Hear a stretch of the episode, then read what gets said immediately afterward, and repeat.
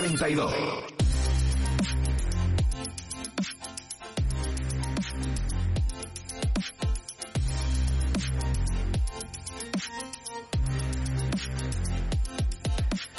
No os lo vais a creer, pero aquí estamos una semana más en Distrito 42, el podcast de Onda Cero en el que los videojuegos son algo más que juegos. Yo soy Lex López y al otro lado de la línea, con internet renovado que le acaban de poner un router nuevo con wifi nuevo y todo nuevo, debe estar Miguel Bañón dispuesto a no caerse ni una sola vez de Discord esta vez en este programa, ¿verdad Miguel? Eso esperemos, eso esperemos. El router está recién estrenado, o sea que la movida va bien. Madre mía, pero ¿qué está pasando hoy? Miguel tiene router nuevo, parece que todo funciona bien, nos escuchamos estupendamente y han sacado la actualización Next Gen de Cyberpunk 2077. Esto es una, un, un universo paralelo, una realidad que, que no conocíamos. Estamos viviendo en la Matrix ahora mismo. Pues sí, Totalmente. han sacado la actualización de Cyberpunk 2077 y tenemos una serie de noticias bastante jugosas que nos apetece comentar con vosotros y vosotras y vosotres hoy aquí en Distrito 42. Así que no vamos a alargar más esta introducción. eh, ya sabía que no podía hacerla del tirón sin equivocarme. Aquí comienza Distrito 42 en Onda Cero.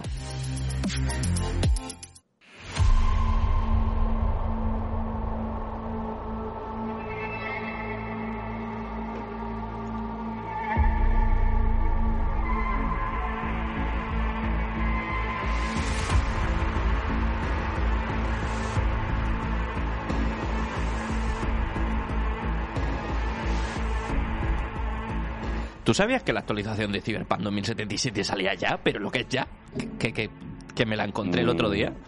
No, no sabía. De hecho, eh, me lo dijo un amigo. ha sido sorpresa, ¿verdad? Sí, no, no estaba. Creo que no estaba anunciado. Me lo dijo el otro día un amigo. Y también me dijo una cosa con la que estoy muy de acuerdo.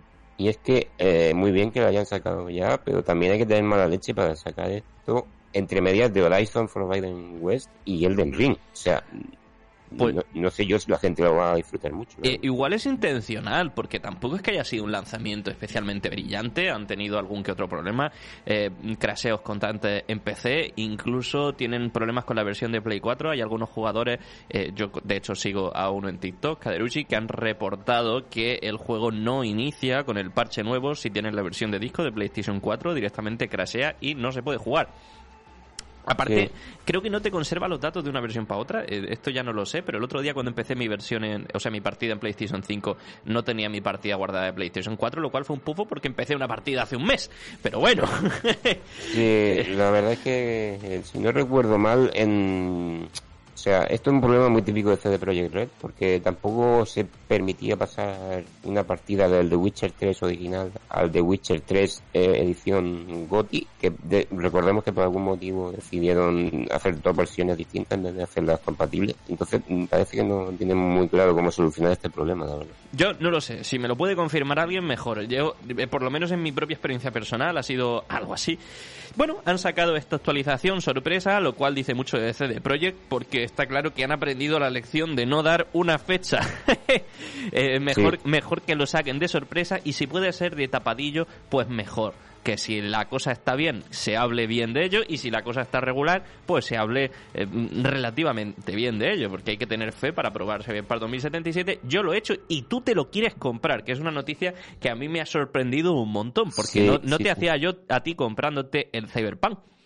Mira, eh, me lo quiero comprar por dos motivos. El primero, porque quiero hablar con conocimiento de causa de una vez del puñetero juego, porque eh, sé que es un juego que está roto por, mm, o que estaba al menos roto por mm, 25 costados distintos, pero siempre eh, lo que he hecho ha sido basar mi opinión en lo que decían los demás. Quiero también generarme la mía propia. Madre también mía, qué fuerte aquí, mm, dándotelas de entendido y no tienes ni idea del juego. El paleto, del el paleto de turno haciéndose el sabidillo, sí, ese soy yo.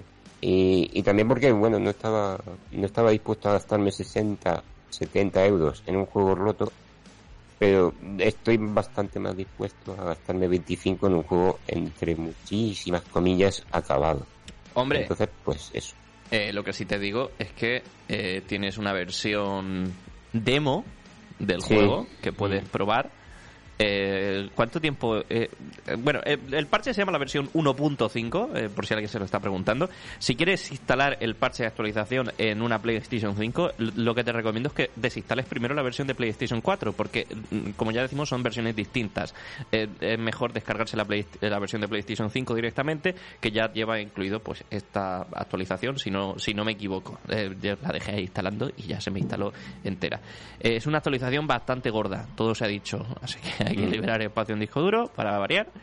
Pero bueno, eh, por fin vamos a poder disfrutar algo de Cyberpunk 2077. Yo el otro día estuve jugando un poquito en directo. Y como decimos, hay una versión gratuita que además conserva el, el, tiempo de juego con la versión completa. Es decir, que si pruebas el juego, es que no sé si son 5 horas, me ha parecido que antes has comentado algo.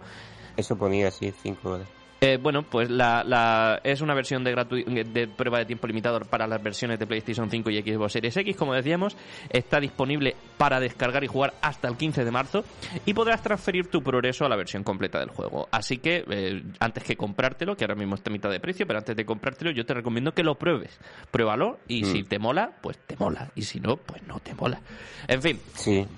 Vamos a leer... Eh, un pequeño apunte, lo único que, igual que Cyberpunk hace las cosas muy mal y se critica saco cuando lo hace, también hay que reconocer cuando hace las cosas bien y proporcionar eh, cinco horitas de prueba que además son compatibles con tu progreso luego en el juego final, me parece una decisión muy acertada. Es, lo, es lo correcto. Eh, y además, eh, más que una decisión acertada, es una maniobra de marketing bastante inteligente porque la mejor forma de hacer que la gente eh, quiera probar este juego es dejándoselo gratuitamente para probar que al final solo estás jugando las primeras horas y se supone que es un juego...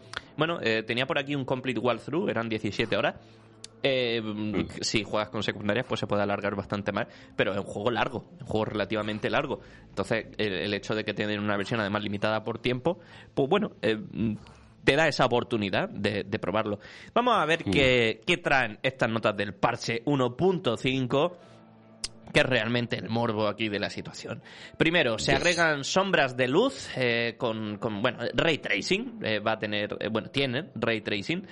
se implementa el soporte de logro nativo en las consolas de próxima generación, teniendo en cuenta que la bueno, que tiene un, un SKU, un, esto, esto es el kit de desarrollo, ¿no? Diferente. Creo que sí. los trofeos de PlayStation eh, mm, eh, son obtenidos en compatibilidad con versiones anteriores y no se transfieren. Es decir, que tus logros de Play 4 no se transfieren a tus logros de Play 5. Los logros de equipo aparecen automáticamente en la nueva versión con el Smart Delivery. Perfecto. Eh, básicamente. mini punto para equipo, otra vez. básicamente, si queréis sacar por algún motivo incomprensible el platino dos veces de Cyberpunk, podéis hacerlo. Sí, bueno, básicamente. Eh, se introdujeron dos modos gráficos en PlayStation 5 y en Xbox Series X. En Xbox Series S está limitado a un solo modo. El modo rendimiento, que garantiza un juego fluido a 60K con escalado dinámico a 4 F, perdón, a 4K. Lo he dicho, 60 FPS, 60 FPS 4K, perdón y un modo ray tracing, que es el, que estoy jugando yo ahora mismo, que es a 30 FPS con escalado dinámico a 4K. Eh, yo he leído por ahí gente decir que le parece que el modo 30 FPS tiene algo de input lag. A mí realmente, como, como no juego a, a tiro, sino que juego a hacker y, y tampoco es que sea yo especialmente bueno en los en los FPS, no he notado ese, ese juego pesado, ese input lag que, oigo por ahí. Lo mismo pruebo el, modo de rendimiento y digo, ¡ah! Ahora sí. Pero tampoco es que Cyberpunk 2077 sea un juego tan espectacular como para como que para mí verlo a 60k ah, otra vez a 60 fps y 4k merezca la pena yo no considero que merezca la pena para mí. Prefiero jugarlo con ray tracing porque eh, al fin y al cabo todo este tiempo he estado esperando el ray tracing para que me maquille un poco el juego. Porque gráficamente el juego no es para tanto y de hecho tiene problemas graves en mi opinión, sobre todo con, con, con el tema de los assets y los emplazamientos gráficos.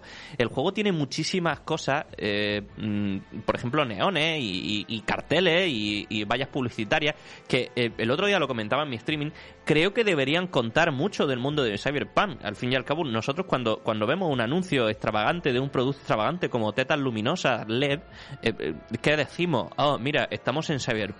¿Por qué? Pues porque la publicidad es un elemento básico de cualquier distopía cyberpunk. Ya que Mm. el marketing al final es lo que lleva a la sociedad a degenerarse de esa forma, ¿no? Y eh, ver que los anuncios de Cyberpunk cuentan tan poco del mundo, porque te encuentras 17 carteles exactamente iguales solapados unos como a otros, y, y- y además son cosas muy, muy vagas, como una bebida energética y cosas así. Eh, eh, Es como que es una oportunidad muy desaprovechada de, de contar algo de la sociedad que se vive en este mundo y realmente se queda en, en- en simples elementos decorativos que tampoco acaban de maquillar del todo porque como digo, son todos iguales y te puedes encontrar perfectamente carteles repetidos uno al lado de otro o pegados en, en loop que parece eso playholder totalmente. No, es que no, no me encajan, no me encajan, no me gusta. Y, y bueno, eh, por lo menos el ray tracing ahora te da ese, ese maquillaje al mundo, los neones destacan más, las luces destacan más, la iluminación es más importante y, y todo se ve más bonito, más, mm, no diré realista, pero sí mm, or- orgánico, vamos a decir orgánico, Mm. que es el efecto que tiene el ray tracing. Sí, mm, yo estuve viendo vídeos cuando salió la actualización de esta PlayStation 5 hace una semana aproximadamente.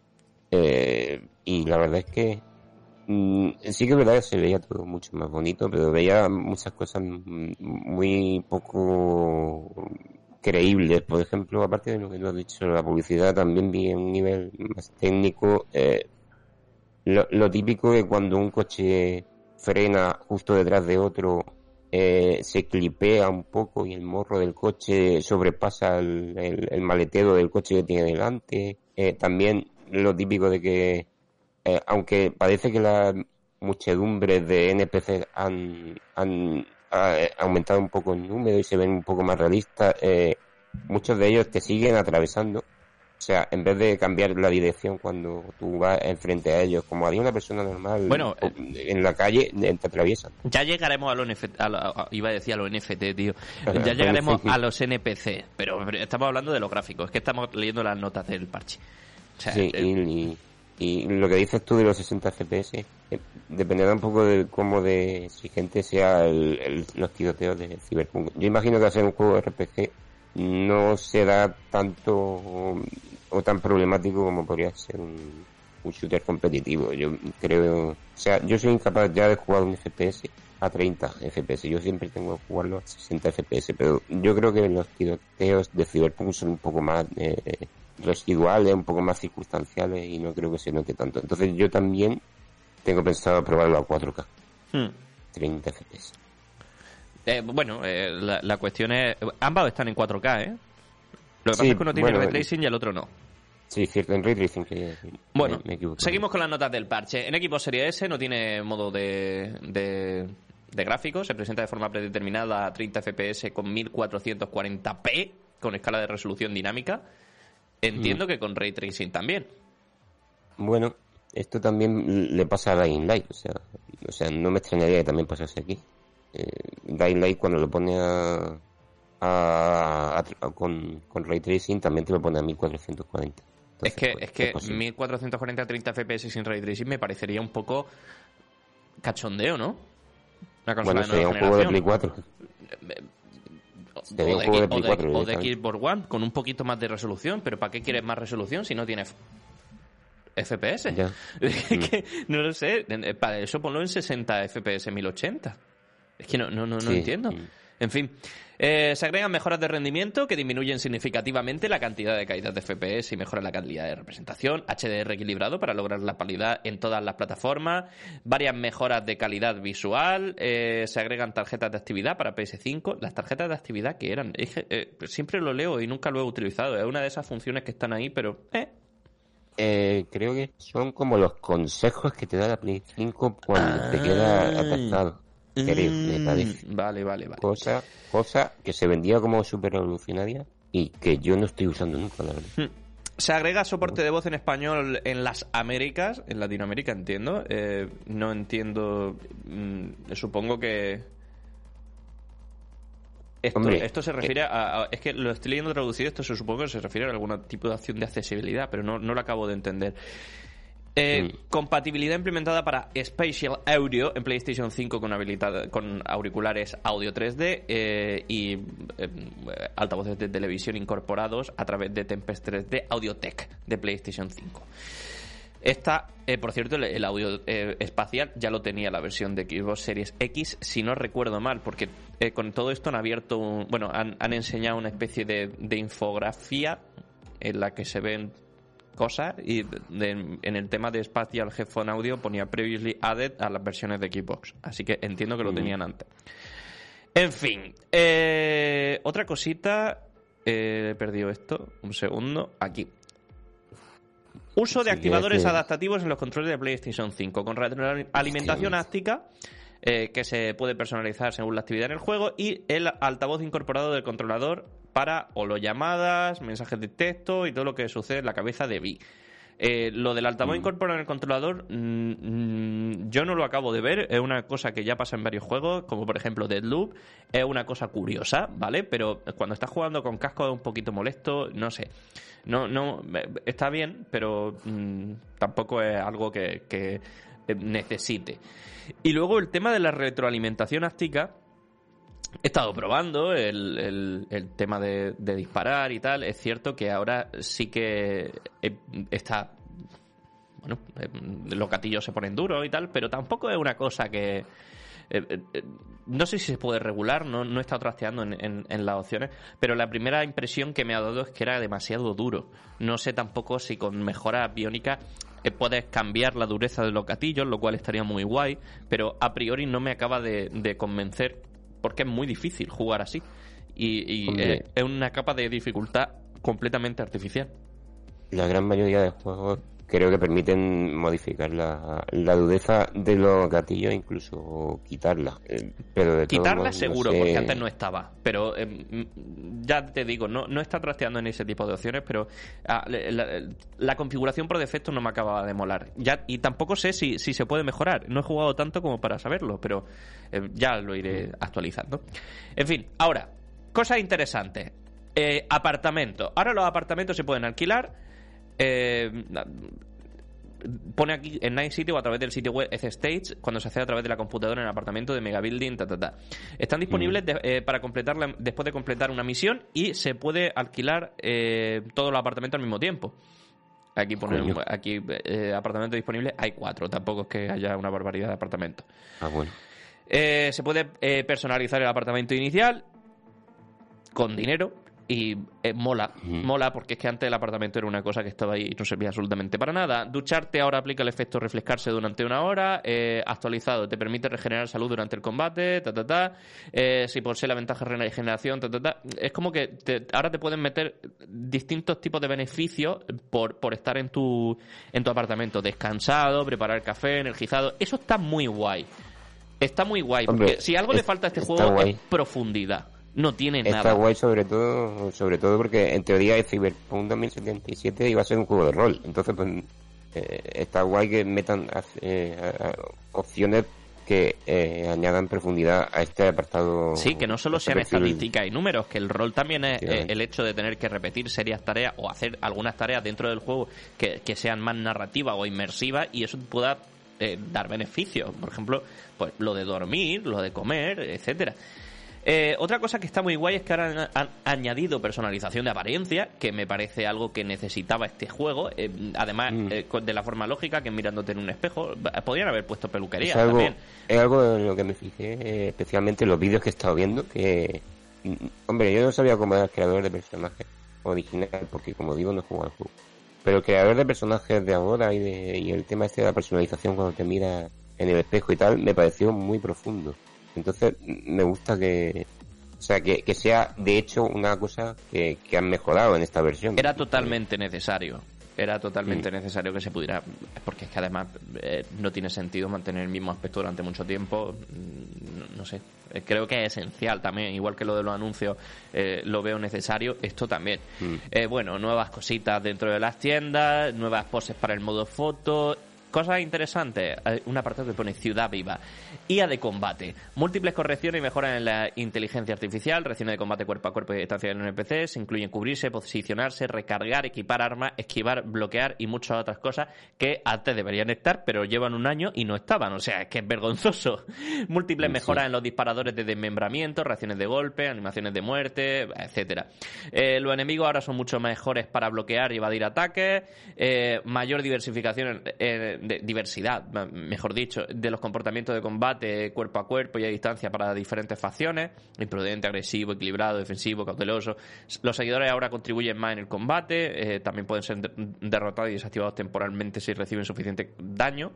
Eh, numerosas correcciones y cambios en el equilibrio de combate netrunner, es decir, eh, de hackeo y, esas cosas. También hay con, mejora en multitudes, con comportamiento agresivo de la multitud, ciertos arquetipos eh, de NPC pueden eh, y van a dejar de... van a entrar en combate cuando se les empiece a tocar las narices, cosa que antes no pasaba, que se mantenían impasibles. Ahora te pueden, se pueden defender, te pueden vacilar, etcétera. los saltos de tiempo también van a afectar a los estados de los NPC. ¿Te acuerdas cuando decían que los NPC iban a tener un ciclo día-noche completo y tal, y luego resultó que todo era mentira? Bueno, no sé si van a tener ciclo día-noche, pero bueno, por lo menos eh, ahora van a verse afectados por los pasos de tiempo, no se van a quedar ahí estáticos como si no hubiera pasado nada y simplemente le hubiéramos dado a un botón. Eh, y en general, mejora de reacciones de la multitud, búsqueda de camino y desaparición. Ya sabes, lo de que cuando te pones un coche delante empiezan a dar eh, vueltas en círculo y, entran en pánico y no pueden hacer nada, pues en principio ya no deberían hacerlo. Tú antes comentabas que ahora eh, va a, Bueno, que, el otro día viste un clip de, de gente atravesando y tal. Sí, sí, bueno, eh, se notaba un poquito menos que en la versión de, de, antigua generación, obviamente, pero sí que es verdad que lo típico que pasas por una, por una muchedumbre de gente, pues, yo que sé, paseando por la calle, saliendo del trabajo, lo que sea, y en vez de cambiar su comportamiento para cambiar la dirección en la que vas, al ver que tú vienes de frente, como pasaría en el mundo real, básicamente, eh, muchos de ellos lo que hacen es atravesarte. Entonces, eh, veremos a ver si esto es algo que yo vi de forma puntual o si es algo que, sucede recurrentemente, porque a mí personalmente es algo que me saca muchísimo de la experiencia. Eh, bueno, luego también han añadido una serie de mejoras a los vehículos, en la conducción, eh, un nuevo modo de conducción, eh, ABS, simulaciones de motor, simulaciones de, de cajas de cambio, sistema de frenado, en definitiva, que se va a poder conducir bien a diferencia de antes.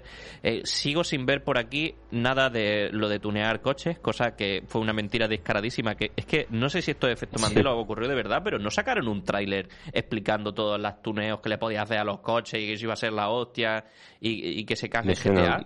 Es que yo he visto un tráiler de Cyberpunk hablando de los coches y diciendo que iban a poder tunearse y todo eso, y eso todavía no lo veo aquí en el juego, ¿eh? Y que me, parece también ¿eh? que sería muy necesario teniendo además en cuenta que hay un arquetipo entero, que es el nómada, que se supone que es de un tío que va con su coche y tal, y no poder trucar el coche era un poquito falso.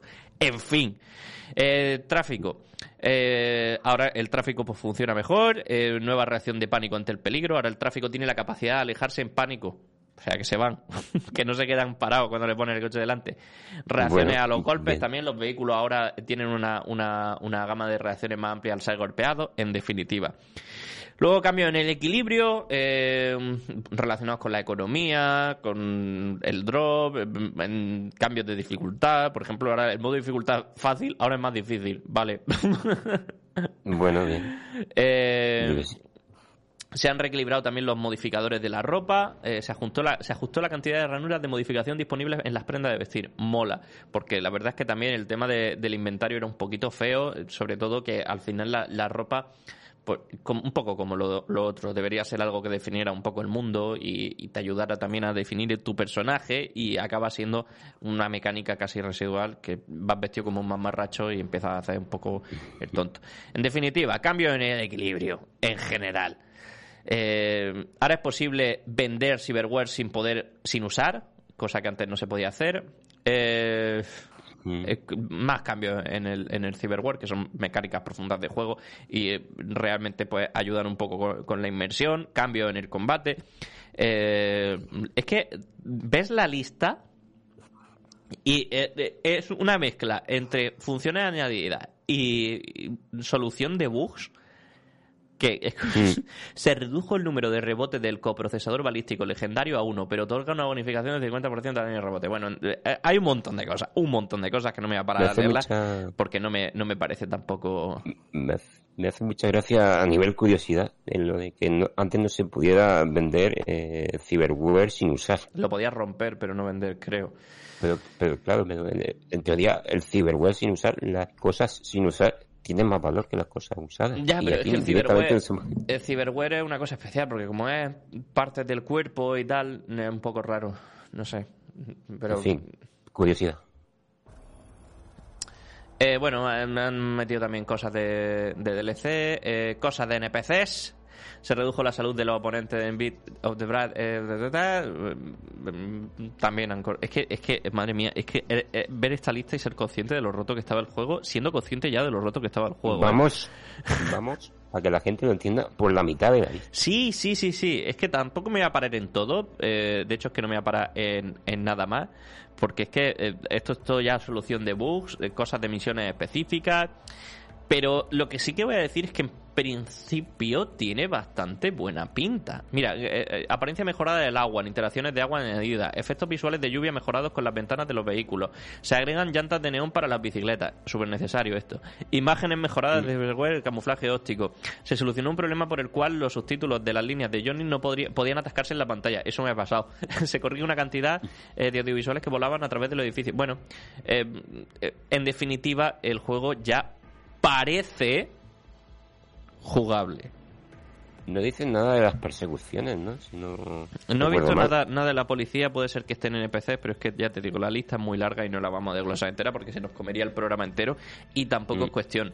El caso es que eh, vamos a darle un mini punto a Cyberpunk 2077, vamos a darle un mini punto a CD Projekt Red porque eh, que hayan sacado este parche tanto hecho de sorpresa que soluciona tantos problemas es un paso adelante y de momento pues el juego pues, va a seguir actualizándose y van a seguir recibiendo contenido, ¿no? Eh, esperaba un relaunch por todo lo alto siendo pomposo y dando un poco de cringe, pero me ha gustado este soft relaunch que han hecho con una imagen nueva, tal.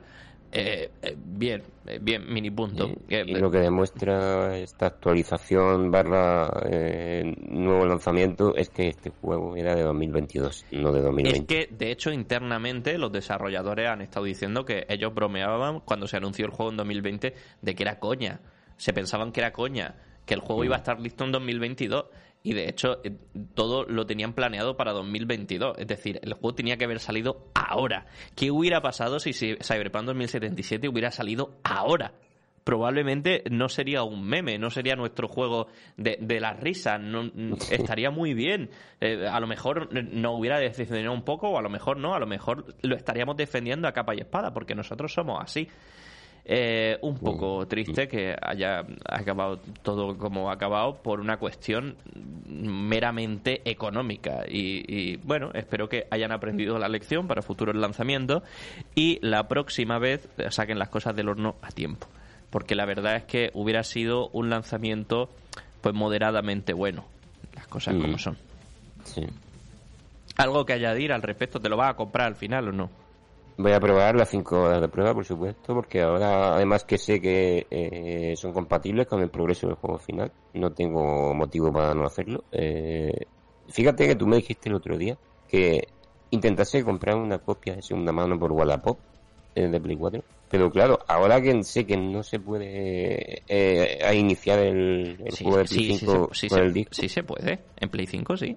O sea, yo lo, ah, yo, lo tengo. Es que, a ver, cuando tú te compras el disco de Play 4, tú metes el disco de Play 4, pero juega a la versión digital de Play 5. O sea, el disco de, Play 4 lo que está haciendo es eh, pararte el DRM, se me acaba de colar una notificación. Eh, te está parando, te está parando el, DRM, eh, pero no, no tiene, no está jugando a esa versión. ¿Sabes? Yo mm. no estoy jugando a la versión de Play 4, que es la que tengo.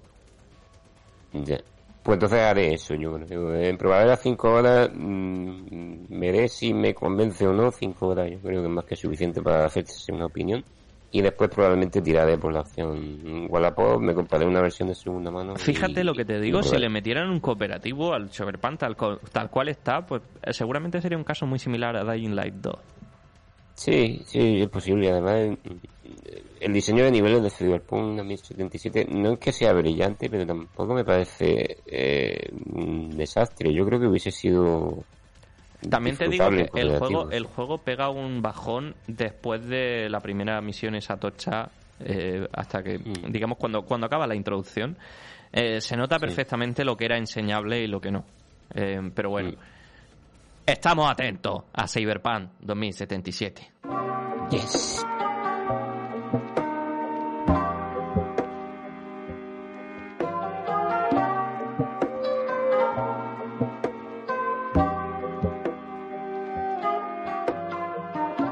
Bueno, eh, te dejo que plantees el siguiente tema. Es que no me acuerdo del orden que habíamos establecido pues, previa a la grabación de este programa.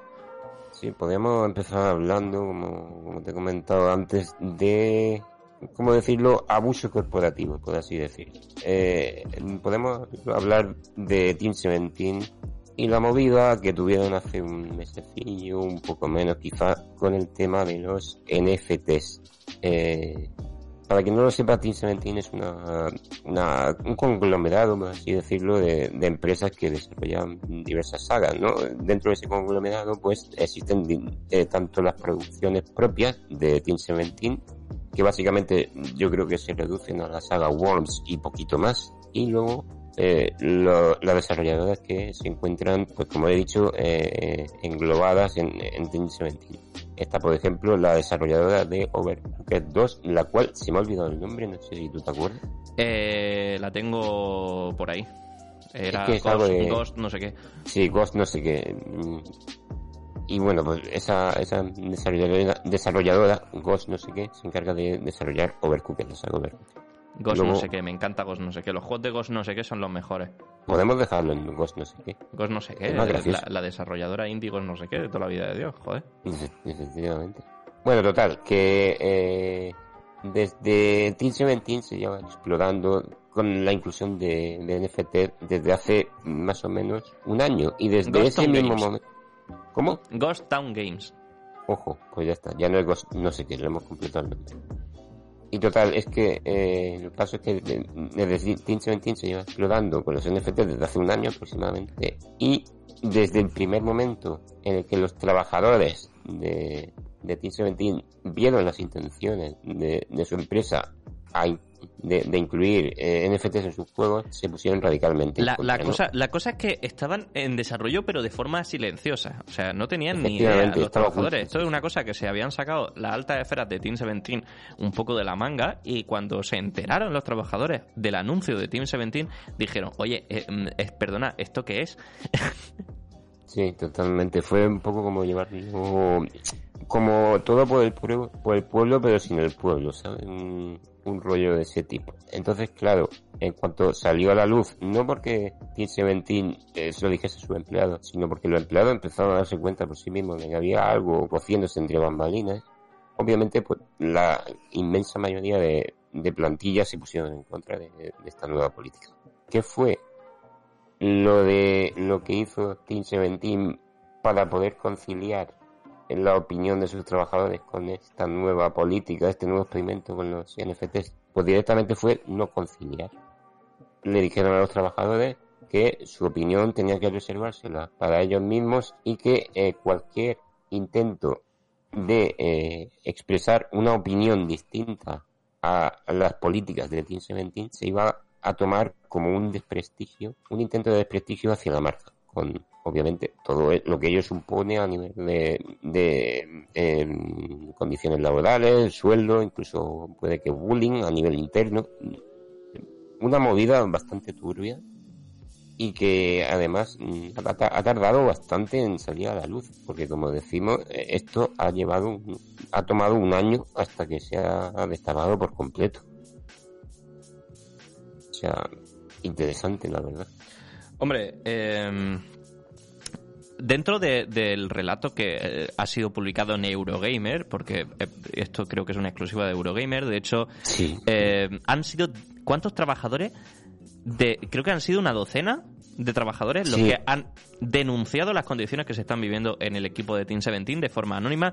No estamos hablando solo de el abuso corporativo que supone lo de lo de censurar a sus propios empleados con respecto a su opinión política respecto a los, NFT, que mm. ya de por sí es algo bastante grave, sino que además eh, eh, ha habido otra serie de quejas, sobre todo relacionadas con el tipo de salarios que tienen y sobre la eh, política de Team 17 eh, a la hora de sacar juegos. Por lo visto, Team 17 ha decidido que lo que quieren hacer ahora es enchufar la churrería y empezar a mm. sacar juegos firmando uno al mes mínimo, priorizando la cantidad sobre la calidad y eh, con la consiguiente, los consiguientes problemas que, lleva a, sus desarrolladoras, deadlines imposibles, etcétera.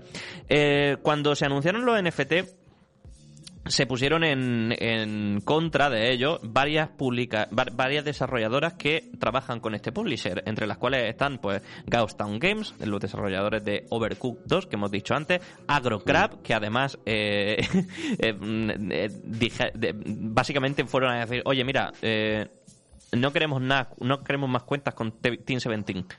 Nunca más. Playtonic, The Game Kitchen y SMG. Eh, al final, eh, Team 17 acabó reculando con el tema de los NFT. Eh, creo que pidieron disculpas de una forma un poco bochornosa a su equipo, pero realmente lo, lo, grave de esto es que si hubieran escuchado al equipo desde el principio, en lugar de censurarlo y lanzar la bomba, que por cierto acaba, se la acaba comiendo el equipo, porque al final eh, llega el directivo, dice, no, no, no, no, tú tienes que sacar NFT, eh, pone a un equipo a trabajar, pone al equipo de PR a, publicarlo, y aunque estén en contra, sí, políticamente en contra, quien se va a comer los insultos, quien se va a comer el odio, quien se va a comer la cancelación son los de abajo, son los desarrolladores, el equipo de PR, etc que eh, mm. es lo que ha acabado pasando, de hecho. Y de, y de hecho, eh, hace unas semanas, cuando todo esto empezó a salir a, la luz pública, a la luz de, bueno, la opinión pública, eh, los desarrolladores de, de Overcooked, Ghost Town Game, hicieron un comunicado en el que desmentían vacantemente que Overcooked fuese a explorar el tema de los NFTs y no solo eso, se pusieron radicalmente en contra de ellos. Esto despertó un poco de eh, confusión porque claro, eh, al mismo tiempo que, los desarrolladores de, de Overcooked que están inmersos dentro de Team 17 decían que no querían saber nada de los NFTs, los propios de Team 17 decían que iban a sacar, iban a empezar a sacar NFTs de sus juegos. Entonces decía, vale, mm, sí que es cierto que dentro de un conglomerado de empresas todo el mundo tiene derecho a tener su propia opinión, pero cuando eh, se cruzan dos opiniones tan y tan y dos posiciones tan radicalmente opuestas, eh, pues se, da a entender que no hay buena comunicación dentro de la, de la empresa y que, bueno, hay cierta división, por supuesto otro caso más de la industria de videojuegos dando un poquito de vergüenza ajena y mm, siendo ejemplo de malas prácticas, tanto a nivel empresarial como a otros niveles. Y por cierto, antes de cerrar el tema, me gustaría recalcar que eh, en esta exclusiva de Eurogamer se, se detalla muy bien cómo lo, principal, eh, la, el principal, la principal queja de los trabajadores es que las horas de trabajo han subido un montón dentro de Team 17, mientras que los salarios no han mejorado y siguen siendo muy, muy escasos. Sin embargo, cuando se preguntó a los máximos desarrolladores de, los máximos responsables, mejor dicho, de Team 17, eh, desde la propia Eurogamer, los propios máximos responsables decían que estaban dándolo todo para mejorar los salarios de sus trabajadores. O sea que obviamente aquí hay mentira tras mentira y bueno, pues a lo, a lo, lo, único que les ha quedado a los trabajadores es pues, recurrido a un medio de comunicación para poder eh, dejar claras sus peticiones y sus problemas. Por lo visto hay mucho talento huyendo de Team 17 ahora mismo, yéndose mm. a otras desarrolladoras y a otras compañías porque no, no están contentos ni con las condiciones laborales, ni con los salarios, ni con las políticas de la empresa. Mm. En fin, en otro episodio de Derechos Laborales, aquí en Distrito 42, Derechos Laborales del mundo del desarrollo y la industria de los videojuegos, ¿qué prefieres hablar de NFTs o prefieres hablar de Raven? Vamos a hablar de Raven, ¿no? Primero. Yo creo que sí. Sí, vamos a hablar de Raven. Pues Activision Blizzard eh, ha sido acusada otra vez, de fastidiar la unión sindical de Raven QA, la división de Activision Blizzard, Eh, y bueno, ahí están, siguen peleándose.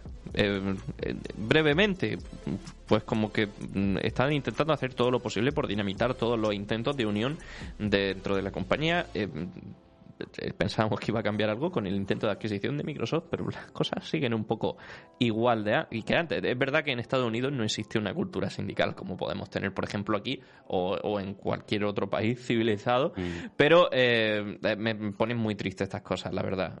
de hecho, mala noticia. De hecho en, Estados Unidos siempre se ha sabido que el intento de sindicalizarse es prácticamente se, se, tiene visto a nivel empresarial ¿Cómo? Es casi terrorismo. Efectivamente, es delictivo, es lo que iba a decir. A, a ojos de los empresarios, cuando los trabajadores de su empresa quieren hacer un intento de sindicalizarse, es las represalias son terribles. Bueno, no sé si he entendido bien lo que está pasando aquí, pero eh, eh, porque ya os digo, se me escapa un poco el mundo eh, sindical y laboral de Estados Unidos, ya que es completamente distinto a, a como es aquí. Pero lo que me ha parecido es como que Activision Blizzard está denegando los intentos de, significarse como sindicato y está intentando poner a, gente favorable ahí. O sea, es como una cosa un poco extraña. Sí, básicamente Activision Blizzard lo que está intentando eh, a nivel, bueno, un poco resumen, por así decirlo, es poner a dedo a los que quieren que estén dentro de este sindicato de Raven y, elegir ellos a, las personas que quieren que estén dentro de, ahí, obviando por completo el, derecho eh, que aquí ya tenemos tan asumido, el derecho de, de, que cada persona que quiera pueda sindicalizarse sin problema y el derecho a huelga, que allí también se, tiene visto prácticamente como un delito. O sea que eh, es un caso complicado porque eh, ya sabíamos, a principios de año se supo que los trabajadores de Raven, a, raíz de todo lo que está pasando de Activision Blizzard, que no voy a volver a enumerar porque lo hemos comentado en, muchísimos programas y ya no tenemos más que presente, eh, básicamente los desarrolladores de, Raven, que son los máximos responsables de, Warzone actualmente, son los que llevan el, cotarro del desarrollo ahí, pues eh, se habían puesto en huelga.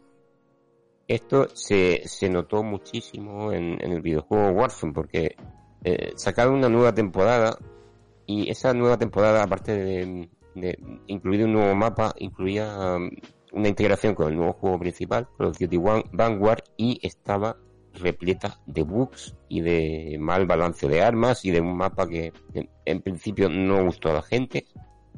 Y todos esos problemas se mantuvieron durante un mes, prácticamente. Sumando Navidad, por supuesto, porque la gente obviamente en Navidad no trabaja.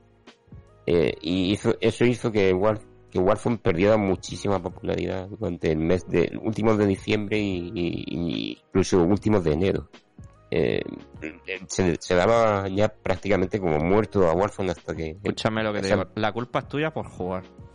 Yo llevo un año sin jugar. La culpa es tuya. Yo llevo un año sin jugar. Yo, tengo muy clara mi posición pero, actual con Activision Blizzard. Pero es que como Bobby Kotick sabe que no para de hablar de Warzone en el podcast, dice, dice vamos a sacar cosas. Claro, es culpa tuya. Es culpa tuya. Porque Bobby Kotick escucha 142, por eso nos metemos tanto con Bobby Kotick. Y por eso Bobby Kotick nos escucha, porque nos metemos con cierto, él. Respecto a Bobby Kotick, no, sé si te leíste el otro día, eh, no vamos a desvariar mucho, pero simplemente por, curiosidad, eh, Bobby Kotick, aparte de estar en Activision Blizzard, tenía otra empresa, paralela. Sí, sí, sí, claro. Tenía otra empresa paralela que se, que se dedicaba básicamente a hablar bien de los republicanos. Bueno, para sorpresa de nadie, o sea, eat the rich, ¿sabes? En fin. Bueno, vamos a hablar del amigo de los niños, Hideki Kamiya. Eh, Hideki Kamiya, el de Platinum Games, ya sabéis, el, el señor de, de Bayonetta. Sí. El que le gusta tanto a, Miguel. E, este tío tiene, tiene pronto en Twitter y, bloquea la peña, ¿verdad? He escuchado cositas eh, de. Sí, sí.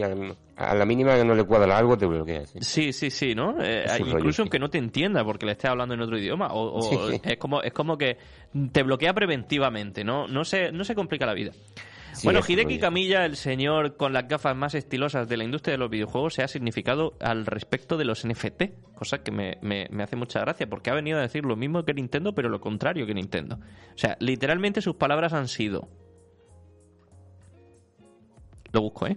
No tiene ningún beneficio para los usuarios en este momento. En el futuro, si se expande de una manera que tenga eh, un lado positivo para los usuarios, entonces quizá empiece a estar interesado en lo que se hace con ello, pero no lo considero en este momento. Que es prácticamente lo mismo que ha dicho Nintendo. Nintendo decía que sí que lo estaban considerando, pero todo lo demás es exactamente lo mismo. Y al final viene a ser lo mismo, que es que si en algún momento consiguen colarlo, los colarán. Eh, estamos celebrando aquí a Hideki Kamiya, pero realmente ha dicho lo mismo. Ha dicho lo mismo. Eso sí, le ha metido a Konami. Que, que una cosa que también me mola. Le ha, le ha dicho que ha dicho que Konami si huele dinero se tira, se tira. O sea, se, Sí, se bueno, tira directamente con, con la zarpa abierta, eh, con, con la pachinko ahí por delante eh, y, y- y- y se hincha. El palo, el palo, también te digo que el palo a Konami se celebra, pero está siendo un poco demagogo, porque mm, dice que donde hay dinero allí que van, pero no descarta ir, tam- ir él también. o sea que- Exacto. en fin. Eh, y esto me lleva a comentar otra cosa que ha pasado esta semana de Platinum Games, que, bueno, han pasado dos cosas, de hecho, de Platinum Games. La primera es que han dicho que están intentando cambiar el modelo de negocio a un modelo Game as a Service. O sea, quieren virar al modelo Game as a Service, intentando jugar, bueno, crear juegos online y em, tirar por esos derroteros. Y además han dicho que están abiertos a ser comprados. Es como lo típico que ahora la gente está diciendo en Twitter de, "Ah, Microsoft, a ver si me compra mi podcast, no sé qué, 50 euros. Pues eso, pero con su estudio. Y en serio. O sea, es como, es como joder, tío, están comprando a todo el mundo menos a nosotros. ¿Esto qué es? Sí, sí. Bueno, y también, también dijo hace una semanita o dos, si no recuerdo mal, que se, se negaba a dar por perdido Scalebound. sí, sí, sí. O sea que si el, el Tito Phil quería revivir el proyecto, eh, que poder, perfecto. O sea, Yo sigo pensando que si Scalebound acabó cancelado es por algo. Eh, Sí. Porque obviamente. ese juego tenía buena pinta, pero poco más. Es que no sabemos nada de él. Y seguramente eh, sí acabó cancelado porque mira, esto, esto no de hecho, es que ninguna parte". Platinum, Platinum lleva sin hacer algo decente desde que sacó Nier Automata. Eh, Llevan cinco años en, en- bueno, a ver. en la nada. Que llevan.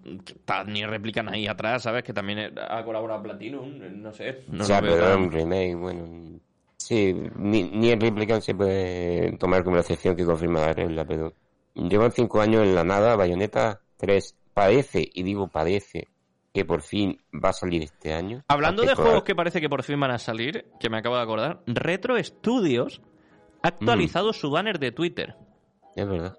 Que el, Sí, otro día tú, el otro día tú decías de broma, si no sacan algo en el direct de Nintendo de Metroid 4, está muerto para mí.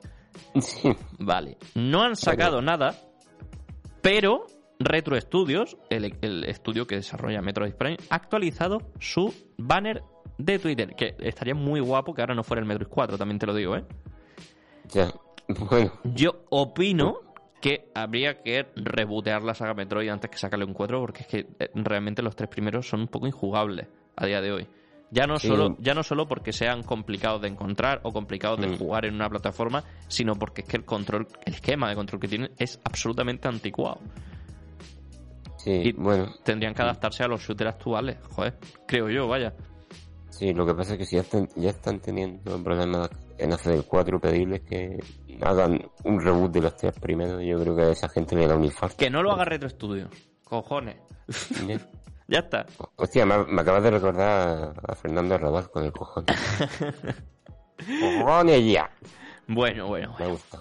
Vamos a hablar de Nintendo. Uy.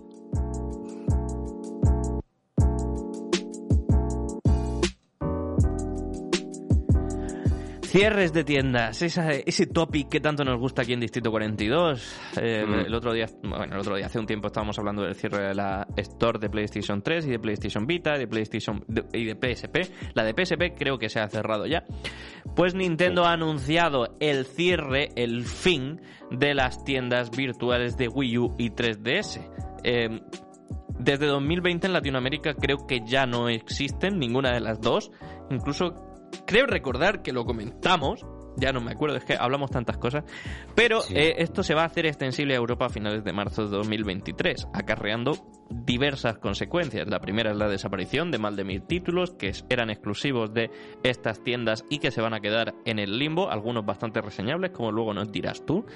Además Mm. de esto, eh, va a tener consecuencias indirectas. La primera de ellas eh, es que si tenías intención de liberar una Wii U, creo que a día de hoy la única forma de, que hay de liberar una Wii U es a través de un exploit que hay un, un juego de 3DS que tienes que comprar en la Wii U, un juego de DS de hecho creo que es que tienes que comprar en la Wii U y y, emularlo en la Wii U de forma digital. Así que si quieres liberar una Wii U tendrá que ser antes de marzo de 2023. Estoy hablando de memoria, lo mismo me estoy columpiando y tiene que ser de la de DS. Lo que sí está claro es que... Eh, lo que han dicho es que de momento se va a poder descargar los juegos que ya tengas comprado y las licencias oficiales que ya tengas comprado, pero eh, por unas filtraciones de un ex empleado o un empleado de Nintendo que, que, fue el que, el que, bueno, básicamente ha dicho que esto ya se sabía desde hace bastante tiempo y que se estuvieron esperando hasta el décimo aniversario de Wii U para cerrarla, porque entendía Nintendo que tenía que dar soporte 10 años al producto para que no se le unieran los, consumidores en contra y le pusieran un puro, como está pasando por ejemplo con el Joy-Con Drift y tal. Eh, Nintendo quería esperar 10 años, el aniversario de los 10 años de Wii U se hacen en noviembre de 2022 y eh, por eso han anunciado, ¿2022 eh, o 2023? Creo que de 2022. Creo que salió en 2012, si no recuerdo mal. Sí, pues Wii U. 2022. Entonces, eh, lo dicho, eh, eh, van a desaparecer muchos títulos. Se podrán descargar durante un tiempo, pero según este mismo empleado, eh, esa función también desaparecerá a la larga. Con lo cual vuelve a la mesa este debate sobre la propiedad digital, sobre la conservación de los videojuegos. De hecho, ha habido una declaración por parte de, lo tengo por aquí la chuleta y la voy a buscar eh, la Asociación de Conservación del Videojuego, de no sé qué historia, es que no me acuerdo del nombre exacto. Eh, lo tengo por aquí. Eh, Video Game History. Eh, Video Game History Foundation, perdón. Mm. Es que tengo aquí el comunicado, está en inglés, eh, lo voy a intentar traducir sobre la marcha. Aunque es desafortunado que la gente no sea capaz de comprar juegos digitales de 3DS o de Wii U nunca más, entendemos la realidad comercial que hay detrás de esta decisión.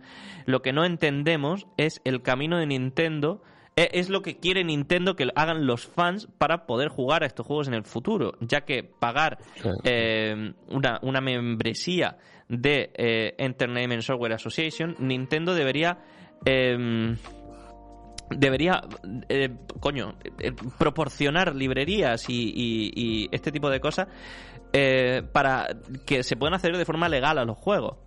No hmm. proveer acceso comercial es entendible, pero prever institucionalmente que estos juegos se puedan mm, jugar es destruir activamente la historia del videojuego. Por eso hmm animan a los miembros de la Entertainment Software Association, la ESA, como Nintendo, a repensar su posición en esta cosa y trabajar eh, para, con las instituciones existentes para encontrar una solución.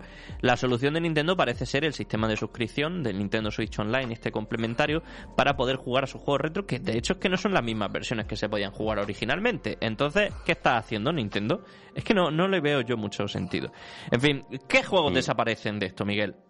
Pues mira, para hacer un pequeño resumen, podemos empezar diciendo que van a ser 2.000 juegos eh, aproximadamente los que se van a, convertir en inaccesibles eh, de forma digital cuando Nintendo eh, cierre las eShops de 3DS y Wii U. Aquí se incluyen 450 juegos digitales exclusivos de Wii U, alrededor de 600 juegos digitales de 3DS y alrededor de unos 530 juegos de la consola virtual. De estos 530 juegos, alrededor de 350 actualmente no están disponibles en Nintendo Switch Online. Entonces, mm, de aquí viene un poco la queja también, imagino yo, eh, de, la, de la asociación esta de preservación, porque actualmente, bueno, actualmente no, en 2023, eh, si no lo incluyen en esta suscripción de Nintendo Switch Online, pues se van a perder por completo. Entonces, eh, es complicado porque sí que es verdad que se entiende que, que los servicios online no pueden proveer servicio eternamente, pero cuando dejan de, de tener servicio, o bien tienen que tener otro servicio más novedoso que te proporcione acceso a estos títulos, o bien tiene que haber librerías públicas de, de, títulos accesibles a todo el, a, todo el público y, no obligar al público a tener que piratear y emular. Leí una noticia el otro día de, de una empresa que se dedicaba a eh, proporcionar implantes biónicos de ojo a sus pacientes que habían perdido la visión y gracias a estos implantes biónicos podían recuperar parcialmente o totalmente la visión. Vale, por lo visto, la empresa había dejado de dar soporte a estos ojos biónicos y la única forma que tenía la gente de, de, seguir viendo con esos ojos, esos pacientes experimentales, de seguir viendo con esos ojos, era con piezas de repuesto que se iban intercambiando lo uno a lo otro.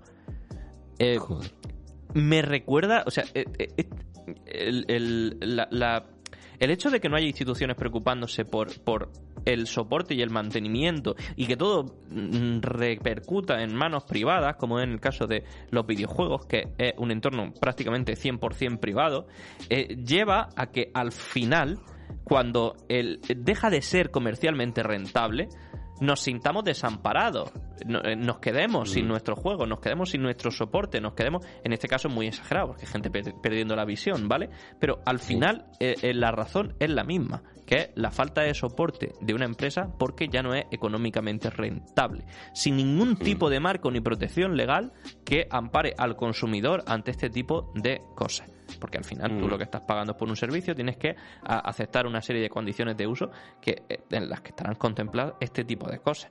Pero no deja de ser triste, sobre todo porque estamos hablando de un elemento cultural, un elemento cultural que depende íntegramente, íntegramente, íntegramente de manos privadas. Sí, además aquí apuntan una cosa muy interesante, que mm, hay que ser sincero, los juegos que se van a perder tanto de Wii U como de 3DS eh, no son popularmente muy aclamados, las cosas como son. Pero, pero es historia del videojuego. Efectivamente, son historia ahí. Y de hecho, aunque la mayoría no sean muy aclamados, hay muchos que sí que son populares y que han tenido un, paso bastante notorio por, por la crítica, como puede ser en Wii U, por ejemplo, cosas como Mini Mario and Friends, que es un Mario al fin y al cabo, aunque sea menor, Doctor Luigi, que es un juego de Luigi muy conocido, Pokémon Rumble U, que a mí me, este me hace em, me genera especial curiosidad que se vaya a perder un Pokémon. Me parece increíble aunque sea un spin-off de, segunda fila. Y luego también pasa una cosa con Wii U y también con 3DS si no recuerdo mal. Es que Wii U eh, recordemos que tiene bloqueo regional.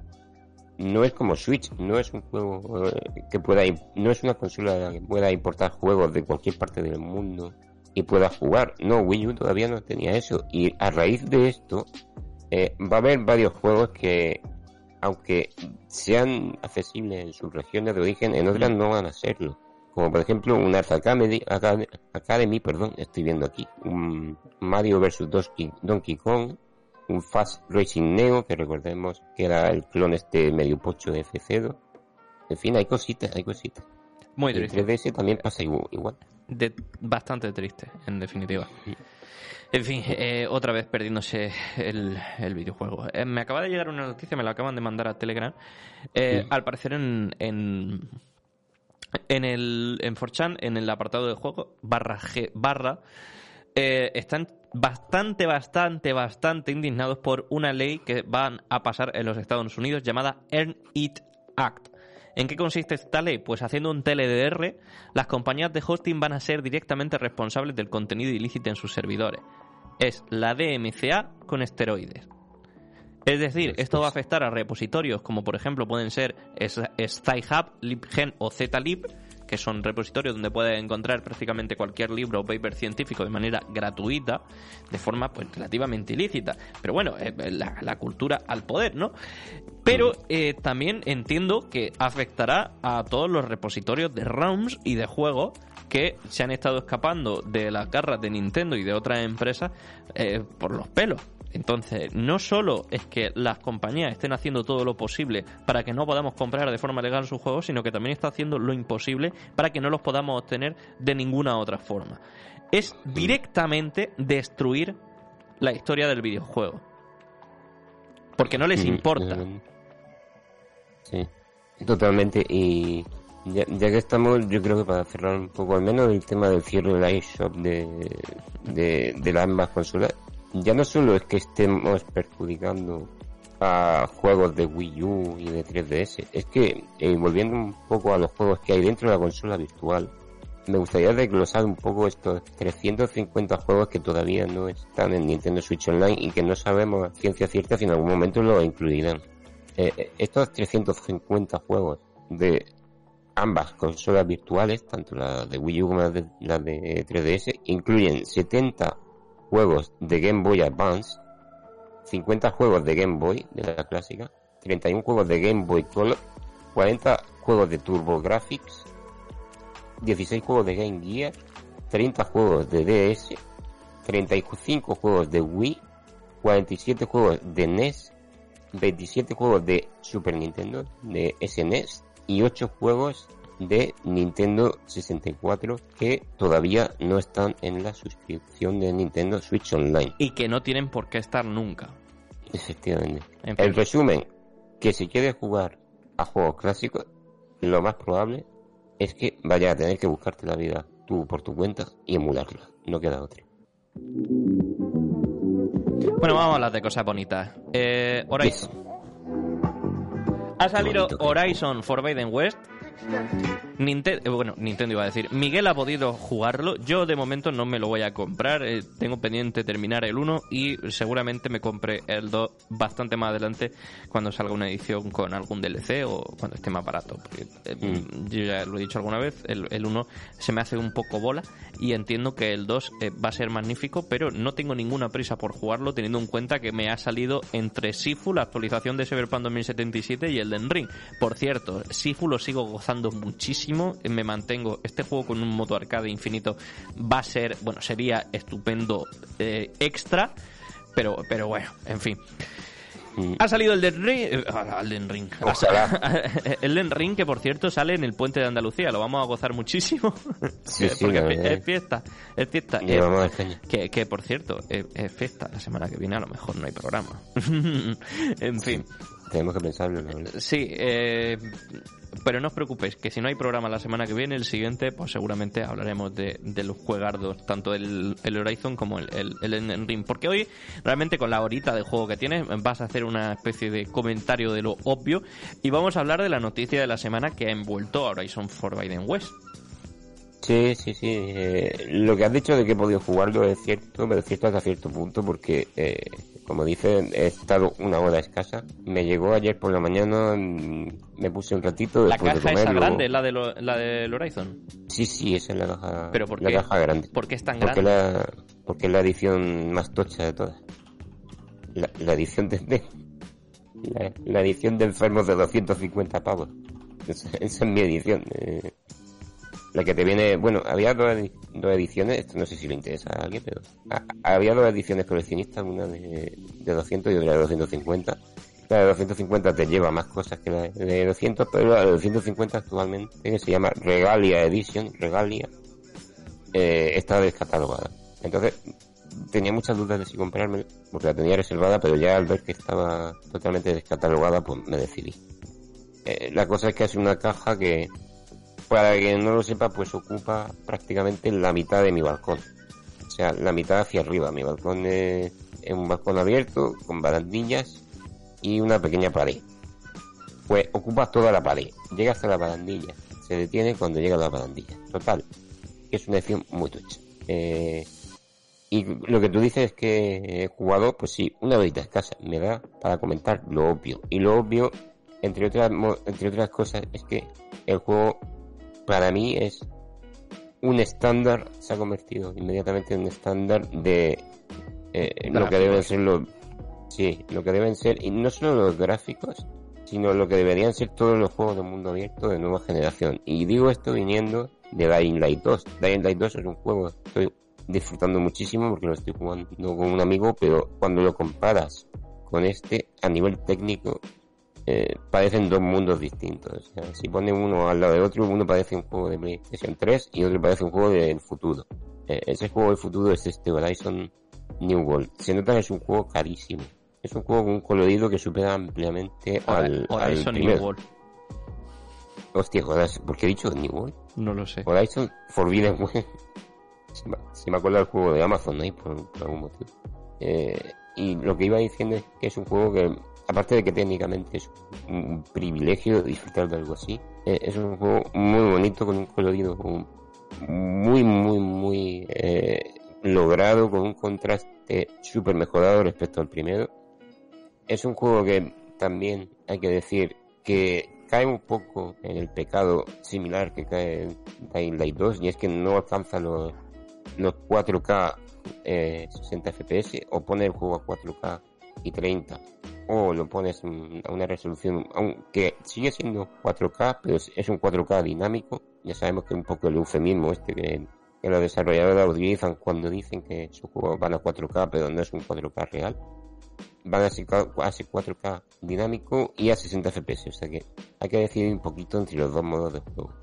Eh, si bien es cierto que yo siempre recomiendo poner 60 FPS, en este juego tengo que admitir que estoy jugando a 4K 30 FPS.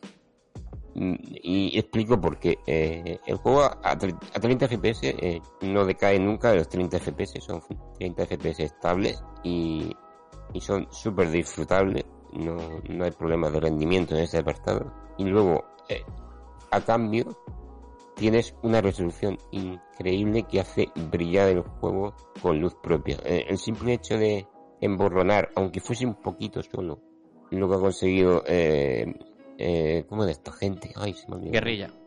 Guerrilla. Guerrilla. Lo que ha conseguido, efectivamente, guerrilla. Guerrilla. Guerrilla Games con este juego, el simple hecho de, emborronar un poquito eso ya sería para mí delictivo, porque es que eh, lo que han logrado me parece mm, extremadamente meritorio. Y, es un juego que se disfruta muchísimo. Eh, es un juego que, para quien no lo sepa, ha utilizado una tecnología de captura de movimientos, sobre todo faciales, obviamente, eh, para capturar las expresiones de todos. En el primero eran robots. Sí, sí, cierto, eran muy inexpresivos todos. Y, y aquí no es solo que hayan solucionado ese problema, sino que han pasado al otro extremo directamente. Todos los NPCs de este juego, todos, tienen captura de movimiento. Hasta el terciario más random del encargo más mm, prescindible de la historia eh, tienen captura de movimiento facial y eso hace que todo se sienta con una viveza y un, acabado increíble. Y por supuesto esto de, se, nota especialmente en los miembros de nuestra de nuestra tripulación. Eh, el señor este que era compañero de Aloy en el primer juego, el que iba con el peinado a lo mohicano y tal, que tampoco me acuerdo el nombre, soy un desastre con, los nombres. Eh, en este juego se ve con un nivel de detalle increíble. Hay una escena en la que el señor, porque es un, borrachín, las cosas como somos, eh, las cosas como son, si nos acordamos del primer juego, nos acordaremos que este personaje era bastante borrachín. Pues en el primer juego salían varias escenas en las que este chaval se emborrachaba. Y aparte de ponerle, ponérsele una voz medio tonta, no había ninguna otra diferencia, en la cara era exactamente igual. En este juego hay una escena en la que se emborracha y se ve clarísimamente una cara de borracho absoluto, o sea, una cuenca en los ojos terrible, una ojera terrible, una mirada totalmente perdida. Eh, lo que nos pasa a cualquier persona cuando nos emborrachamos, o sea, es un nivel de, realismo increíble. ¿Por qué, Super fiel. ¿Por qué dices que este juego debe sentar los estándares de lo que debe ser un juego de mundo abierto? Porque eh, una de las quejas que tengo yo con el primer juego, que como mundo abierto me resulta un poquito pobre. Sí, eh, lo digo porque aparte de que eh, es una obra maestra a nivel técnico, también me parece que lo poquito que he podido jugar, me parece que hace muy bien el tema de, del, world, del world building, de la construcción de mundos. Es un juego en el que todas sus partes, las partes del, del mundo, están muy bien relacionadas. Cada parte del mundo eh, facilita que una tribu o una facción se asiente en ella mejor que otra, por lo tanto también hay un componente ahí de supervivencia que hace que la especie más mm, eh, potente y la que mejor sabe adaptarse más predomine en ciertas zonas. Todas las zonas están muy bien interconectadas entre, entre sí, no, no se nota este copy-paste y este corta y pega que alguna, algunos mm, juegos de mundo abierto hacen en sus mundos donde mm, te ves una zona que está muy bien definida y luego la zona que está eh, justo a su lado se ve que rompe totalmente con, esa concordancia que tiene que haber eh, entre zonas. Todo está, todo tiene zonas muy diferenciadas entre sí, pero siempre hay un tipo de conexión que, que hace que se vea que aunque ahora haya esa diferencia, ha habido un momento en que todo ha sido la misma zona. Me parece, mm, además, que para la gente que, hemos jugado tanto Fallout 3 como Fallout New Vegas, eh, se, puede apreciar muy bien esta, este mapa en el que, aunque todo parece similar al del anterior juego, hay unas diferencias muy, muy evidentes que hace que, que sea un mapa totalmente distinto. Y aparte de eso, pues bueno, eh, se nota, se nota muy, muy patente el tema de que, aunque sean robots, aunque sean robots, que eh, robot, como si fuese un animal cualquiera, qué robot ha conseguido asentarse en cada zona, qué robot es más predominante y al fin y al cabo representando un poquito ese, ese espíritu de, de, supervivencia y de saber qué eh, especie ha podido predominar, eh, se ha podido adaptar mejor a cierta zona en concreto. Entonces, mm, aparte de que es un juego con un mundo muy bien construido y muy bien cohesionado entre sus partes, las partes que están dentro de esas partes, el tema de la fauna, el tema de la flora, el tema del colorido y todo eso, también representan muy bien el cada zona y, lo hace todo mucho más vivo y mucho más creíble. Hombre, desde luego, gráficamente el juego luce espectacular, ya no solo por el nivel de detalle, los colores y todo eso lo que tú dices, sino por cosas que nunca antes habíamos visto eh, en un videojuego. Em, em, se ve, se ha hecho viral una imagen en la que se ve a Aloy al contraluz, se ve perfectamente cómo la luz atraviesa el cartílago de la oreja, cómo em, se refleja en los pelillos de la cara. Lo de los pelillos de la cara es especialmente gracioso, eh, porque eh, se han visto imágenes de Aloy en primer plano en el que se aprecian pues gotas de rocío o de agua de cuando sale del agua, eh, lo que te digo de la luz atravesando un cartílago de forma hiperrealista, detalles de su ojo siendo extremadamente vivo y detallado, pero lo más alucinante ha sido lo los pelillos de la cara. Eh, hay vello por todo el cuerpo de Eloy y se puede ver perfectamente. Puedes hacer zoom en el modo foto. Está súper conseguido, está súper logrado. Eh, los amigos de la lupa están mirándolo todo, eh, intentando buscarle un polígono y es complicado. Es cierto que a nivel de gráficos de nuevo, bueno, a nivel gráfico debe sentar un estándar en lo de la nueva generación. Pero lo que más me ha molado de todo esto ha sido cuando, cuando lo vi dije, va a salir algún tonto a decir algo. Va a salir algún tonto a decir algo del pelo. Porque estoy convencido de que alguien que no haya visto a, una persona, a una mujer, a, una persona sin, sin barba de cerca va a decir, oh, eh, eso es raro. Y efectivamente, salió, salió un tonto. Lo que no me imaginaba es que iba a trascender tanto. O sea, yo creo que ese chaval se ha comido el ratio más gordo de la historia de Twitter. Eh, hubo, un chaval en el que hizo el close-up, rodeó con un círculo y dijo, ¿me podéis explicar por qué tiene bárbalo y no sé qué, no sé cuánto? Y bueno, lo, eh, citó el Rubius llamándolo virgen, em, todo el mundo dice, ¿no has visto una mujer de cerca en tu vida? No sé qué, es muy fácil meterse con alguien, ah, virgen, tal. Pero realmente lo, lo, heavy es que llegó a trascender a, Estados Unidos, eh, tradujeron el tweet y tal, y empezaron desarrolladores tochos de, de franquicias tochas y periodistas tochos a a enseñar las capturas del tweet riéndose, ya no llamándolo virgen, sino llamándolo estúpido por, la estupidez que acaba de soltar. Y me parece, me parece súper guay, ¿no? Porque eh, eh, por fin un escarmiento necesario a la gente que siempre, que solo se dedica a decir tonterías cada vez que puede, cada vez que tiene la oportunidad, a soltar la primera parida que le sale por la boca. Y oye, oye, bien, bien, comerse un ratio bueno de vez en cuando eh, puede sentar bien a cualquiera.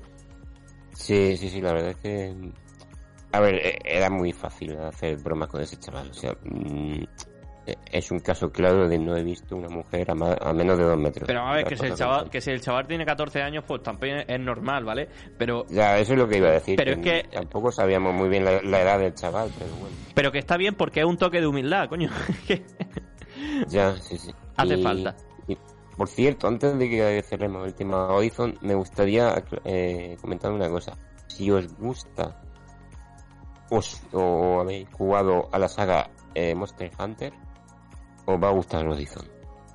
porque esa sensación de adrenalina lo que pasa es que yo creo, yo creo que nadie que no haya jugado al primer Horizon va a jugar a este. Entonces tampoco es un juego... No, pero Horizon no tenía mm, prácticamente nada que ver con Monster Hunter. Esto sí tiene que ver con Monster Hunter. No solo por la dimensión de los, de los encontronazos con las máquinas más grandes, que he tenido muy poquitos, pero he tenido alguno que otro ya. Y, y se nota una tensión similar a la que pueda despertar eh, enfrentarte a un monstruo tocho, Monster Hunter, sino porque además el, juego tiene una cosa y es que, aparte de que por sí es muy largo, se ve que van a intentar alargar la, duración opcional del juego con una eh, mecánica de mejora de armas y equipamiento que se asemeja muchísimo a la de Monster Hunter.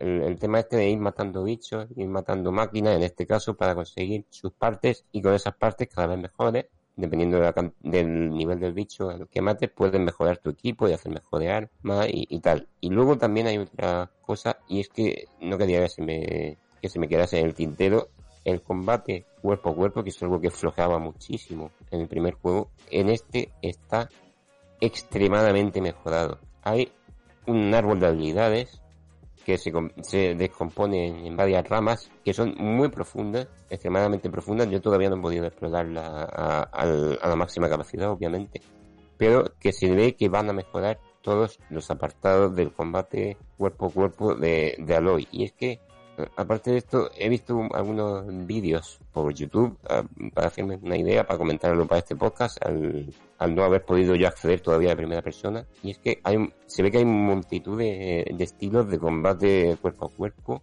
Eh, hay fintas, hay tiempo bala en algunos casos, hay cositas muy, muy interesantes. Entonces, este apartado que en el primer juego era muy deficiente, las cosas como son, en este Horizon Forbidden West se nota que está muy, muy mejorado y me gusta mucho. Bien.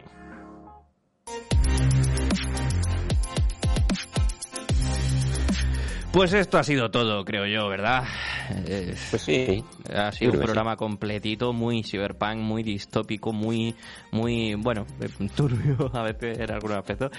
Una semana más aquí en Distrito 42, el podcast de Onda Cero en el que los videojuegos son un poquito más que juegos. Les ha hablado Lex López, al otro lado del micrófono está Miguel Bañón y no queda mucho más que decir, ya sabéis que nos podéis mandar vuestra nota de voz tanto por Instagram como por el correo electrónico eh, distrito42 arroba gmail.com seguirnos en redes sociales y hacer comentarios, que siempre lo agradecemos mucho, porque así sabemos porque os ha molado y nos podéis hacer sugerencias y críticas constructivas, que nosotros estamos abiertos a todo.